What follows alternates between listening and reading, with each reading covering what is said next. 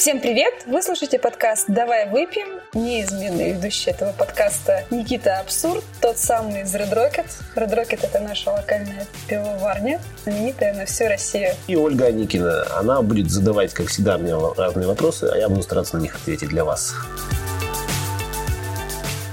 Никита, а правда, что темное пиво всегда обязательно крепче светлого, поэтому его пьют только мужики, которым лишь бы вот набухаться, а девочки пьют э, легонькие напиточки.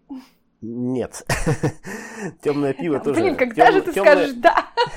Нет, темное это не значит, что как бы прямо что оно стопудово будет крепче светлого. Ну, смотря какого светлого пива. Опять же, да, у нас есть, допустим, светлое пиво Барли Вайн, светлое пиво. Оно может градусов 12 крепости быть. Ого. А есть у нас, ну, какой-нибудь там простой, обычный, ординарный портер, который может быть 4,5 градуса алкоголя быть. Тоже, ну, то есть это темное пиво, все, но оно очень легенькое. Вот. А бывает светлое, которое очень крепенькое. Поэтому темное не значит крепкое, ну, если так разбирать. Темное не значит, что это 100% будет крепче, чем светлое. Просто темное это отдельная категория пива, оно темное. все. Вот. Так, ну вот ты говоришь, портер 4 градуса может быть. Это как? Ну, просто ну, вообще, надо разобрать, что такое темное пиво. Чем оно отличается от светлого? Оно не отличается, говорю, ни как раз таки не крепостью, но отличается э, своим составом просто. То есть оно отличается своей зерновой засыпью в первую очередь. Потому что темным оно становится из-за того, что в него ну, при затирании в него добавляют э, просто жженый солод. То есть это солод, который у нас на солодовнях при очень высоких температурах очень долгое время э, просушивается и просто в угольки практически сгорает. Получается просто черный, абсолютно жженый, как, как, вот, как корочка жженого хлеба, когда хлеб сгорел на огне, например, да, вот она такая прямо уголечек-уголечек. Здесь то же самое, только из солода сделаны уголечки практически. Вот эти самые уголечки при использовании в затирании дают нам просто красивый черный цвет, красивую такую кремовую, ну иногда там более такую коричневую, более темную пену, э, дают некоторые нотки вот этой прожаренности как раз, так как они все равно ну, жженые уголечки, прожаренности, какой-то кофейности может быть там и прочих таких вот нюансов вкусовых. Вот, собственно, они и дают нам темное пиво. вот. А, и тот же самый портер может быть вполне себе 4,5%, а, потому что общая зерновая засыпь у него небольшая, плотность начальная у него невысокая, но просто в засыпи используется жженый солод, а он нам дает черный цвет, но при этом он как бы не дает нам ну, обязательно того, что типа все пиво будет плотное, густое и крепкое. Оно будет легонькое, но просто черное принципе, помимо того же самого портера, а, у каждой страны, будем так говорить, у каждой вот какой-то из, из пивных стран, будем так называть да, есть тоже свое какое-то вообще темное пиво. Вообще портер это изначально английское темное пиво. А, в Германии есть шварцбиры, дункели, они отличаются немножко методом приготовления, но в целом это тоже просто темное пиво. В Бельгии темное пиво это брюн, тоже просто переводится темное, то есть это вот есть блонд, а есть брюн, светлое и темное.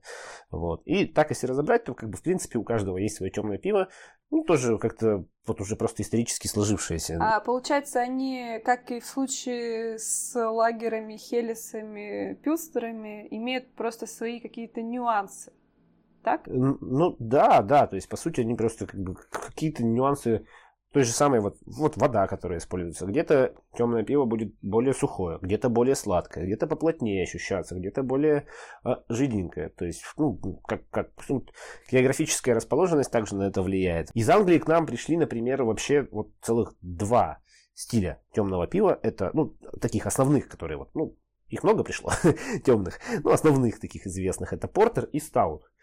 Вот по сути, что такое портер и стаут? До сих пор вот многие там спорят, да, а, портер это стаут или стаут это портер, или это вообще два разных стиля, ну, абсолютно кардинально разных, вот, но все-таки все сходятся к тому, что вообще изначально портер, темное пиво, почему оно называется портер? Потому что его варили для портовых работников, чтобы они могли после смены, после своей просто зайти в любимый паб, хлестнуть по паре кружечек вот этого, ну, не сильно крепкого темного пивка, расслабиться после рабочего дня э, и пойти отдыхать до следующего рабочего дня. Но некоторым это пиво казалось слишком легким, слишком простым, поэтому, в принципе, пивовары начали немножко у, усложняя засыпи, как раз таки увеличивая а, начальную плотность, сделали просто пиво, которое является более крепким, чем портер. И назвали его стаут, потому что стаут, в принципе, так и переводится крепкий. То есть стаут это более крепкая версия портера изначально. Портер у нас как глобальный, а стаут это его небольшой подвид. Еще один любопытный стиль, который пришел к нам из Англии, это имперский стаут. И в частности его подвид это российский императорский стаут. Его еще называют русский имперский стаут, но правильно говорить на самом деле все-таки российский императорский. Потому что его варили в Англии специально к российскому императорскому двору. Потому что вот наш, наш императорский двор в России любил пить только супер насыщенное, темное, крепкое британское пиво. Возможно, отсюда а, у всех ныне живущих в России людей и есть вот это вот какая-то какая генетическая память о том, что раньше из Англии возили пиво в Россию, специально такое, и поэтому импортное пиво в тот момент, даже вот это английское было таким крутым, наши такого не варили в России никогда. И вот, видимо, эта генетическая память сохранилась, поэтому все до сих пор а, считают, что импортное пиво будет лучше, чем российская. А вот еще у нас же с, с той стороны, с королевства Великобритании, есть интересный, любопытный сорт Гиннес. Он ирландский, как бы, ну, что он, вот чем он такой примечательный? Ну, Гиннес на самом деле, если разобрать его с точки зрения пива, в общем, это максимально маркетинговый вообще сорт, абсолютно. Вот Единственная его фишка, почему его все так любят, это азот. То есть это пиво, насыщенное азотом. У него в баночках настоящего Гиннесса кладется азотная капсула. А если с крана наливают, то, соответственно, наливают тоже под азотом, для того, чтобы у тебя вот эта эффектная волна пузыриков, которые идут не вверх, как во всем пиве, а вниз стекают, как бы, вот, вот эта волна, это и есть маркетинговая вся фишка. На самом деле Гиннес э, это максимально простое, очень дешевое пиво, у него очень низкая начальная плотность, у него очень мало сырья. И вот если дать ему постоять там 10 минут после налива, это будет просто темная водичка, вообще без какого-либо вкуса. Но пока оно налито свежим в стакан с вот этой вот с азотной волной, пока азот сохраняется в пиве, а, оно имеет такую мягкую сливочную текстуру, очень такой обволакивающий, из этого его и любят. Ну, ну, то есть, по сути, весь Гиннес это, в принципе, просто визуальный эффект с небольшим вкусовым дополнением, но никак не какой-то там особенный вкус. Вот. Ну, то есть это просто черный логерок, который насыщен азотом и делает тебе этот вау-эффект. Ну нет, это не лагерок, это эль все-таки. то есть это все-таки обычный... А, то есть вот, видишь, то есть он варится элем. Ну, если настоящий Гиннес, то это эль, да. Ну, вот, который вот, это стаут же, а стаут это эль. А, вот. Это у нас вот в России какое-то время продавался Гиннес, который по контракту, ну, по, ну, по контракту, да, варили. В России, получается, это был просто обычный лагерь, подкрашенный, с добавлением вкуса ароматической основы Гиннес, так она так называлась, прямо на банке было написано. Вот это, по сути, краситель, ароматизатор, вот, вот, вот таких вот, которые из светлого пива давали темное. Ну, там не было ни азота, ничего, это была просто черная водичка. Вот. Настоящий Гиннес это легкий-легкий, но это все-таки стаут, соответственно, это L. Вот. И вся основная его фишка именно в азоте, и только.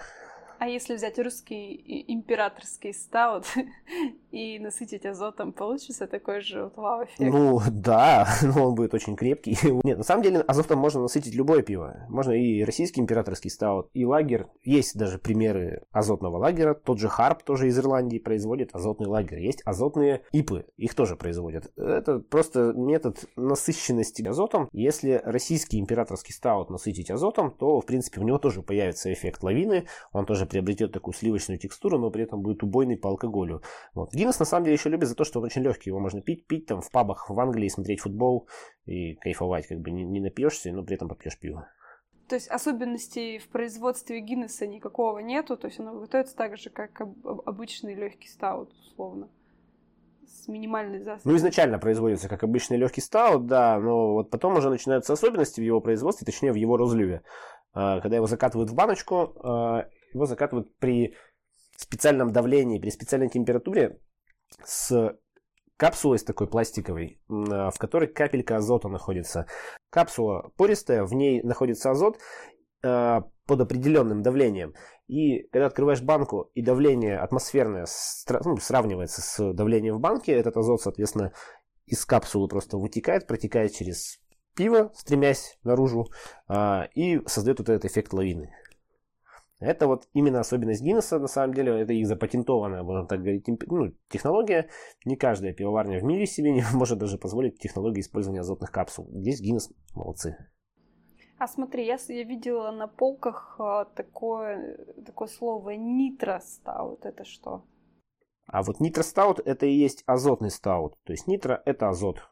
Просто. Вот и все. То есть нитро это значит, что пиво насыщенное азотом. Но он без капсулы. Да, ну что в нем, в нем капсула. Если это импортное, если это английское, там вот ирландское, да, какое-то, то там, ну, скорее всего, произведенное на вот каких-то крупных вот этих вот а, ирландских заводах типа Гиннес, это там будет азотная капсула. В принципе, азотом можно насытить пиво и без капсулы, но эффекта такого не будет, так как азот ну, просто распадается. Не будет такой яркой лавины, да? Да, да. Так, давай тогда подытожим. У нас есть э, куча разных темных пив, и в том числе они есть э, легкие. Это шварцбиры, дункели, э, портеры и какие-нибудь легкие стауты типа азотных а-ля Гиннес. Но при этом есть очень, очень крепкие, очень плотные, там российские императорские стауты, плотные, а плотные портеры крепкие же тоже бывают наверняка. Есть, да. Вот, кстати, если касаться портеров, а, тоже вот немножко так поподробнее про них расскажу. Есть две категории портер. Сам по себе портер, который изначально исторически сложившийся, а, это L, сброженный верховыми дрожжами при более высоких температурах. Но существует еще и балтийский портер. Вот это уже лагер, сброшенный низовыми дрожжами при пониженных температурах. То есть и то, и то портер, но отличается просто даже методом брожения. Это как мы обсуждали стили с тобой, да, и ты рассказывал про кёльш, например, то тут фактически балтийский портер мы могли тогда тоже упомянуть. Ну, это не совсем смешение, то есть, да, те, которые такие гибридные стили, это когда дрожжи, дрожжи э, подразумеваемые под один метод брожения просто ну, под, высо- под высокие температуры а, сбраживаются при низких температурах. А здесь же изначально портер, который на лагерных дрожжах при низких температурах сбраживается, то есть в принципе он, он такой, ну он просто лагерными дрожжами сброженный. Вот, то есть по сути это просто портер, портер лагер, вот так. Есть портер L, это обычный портер, и есть портер лагер, это балтийский портер. Ну, кажется, все понятно. Ну, вроде бы да.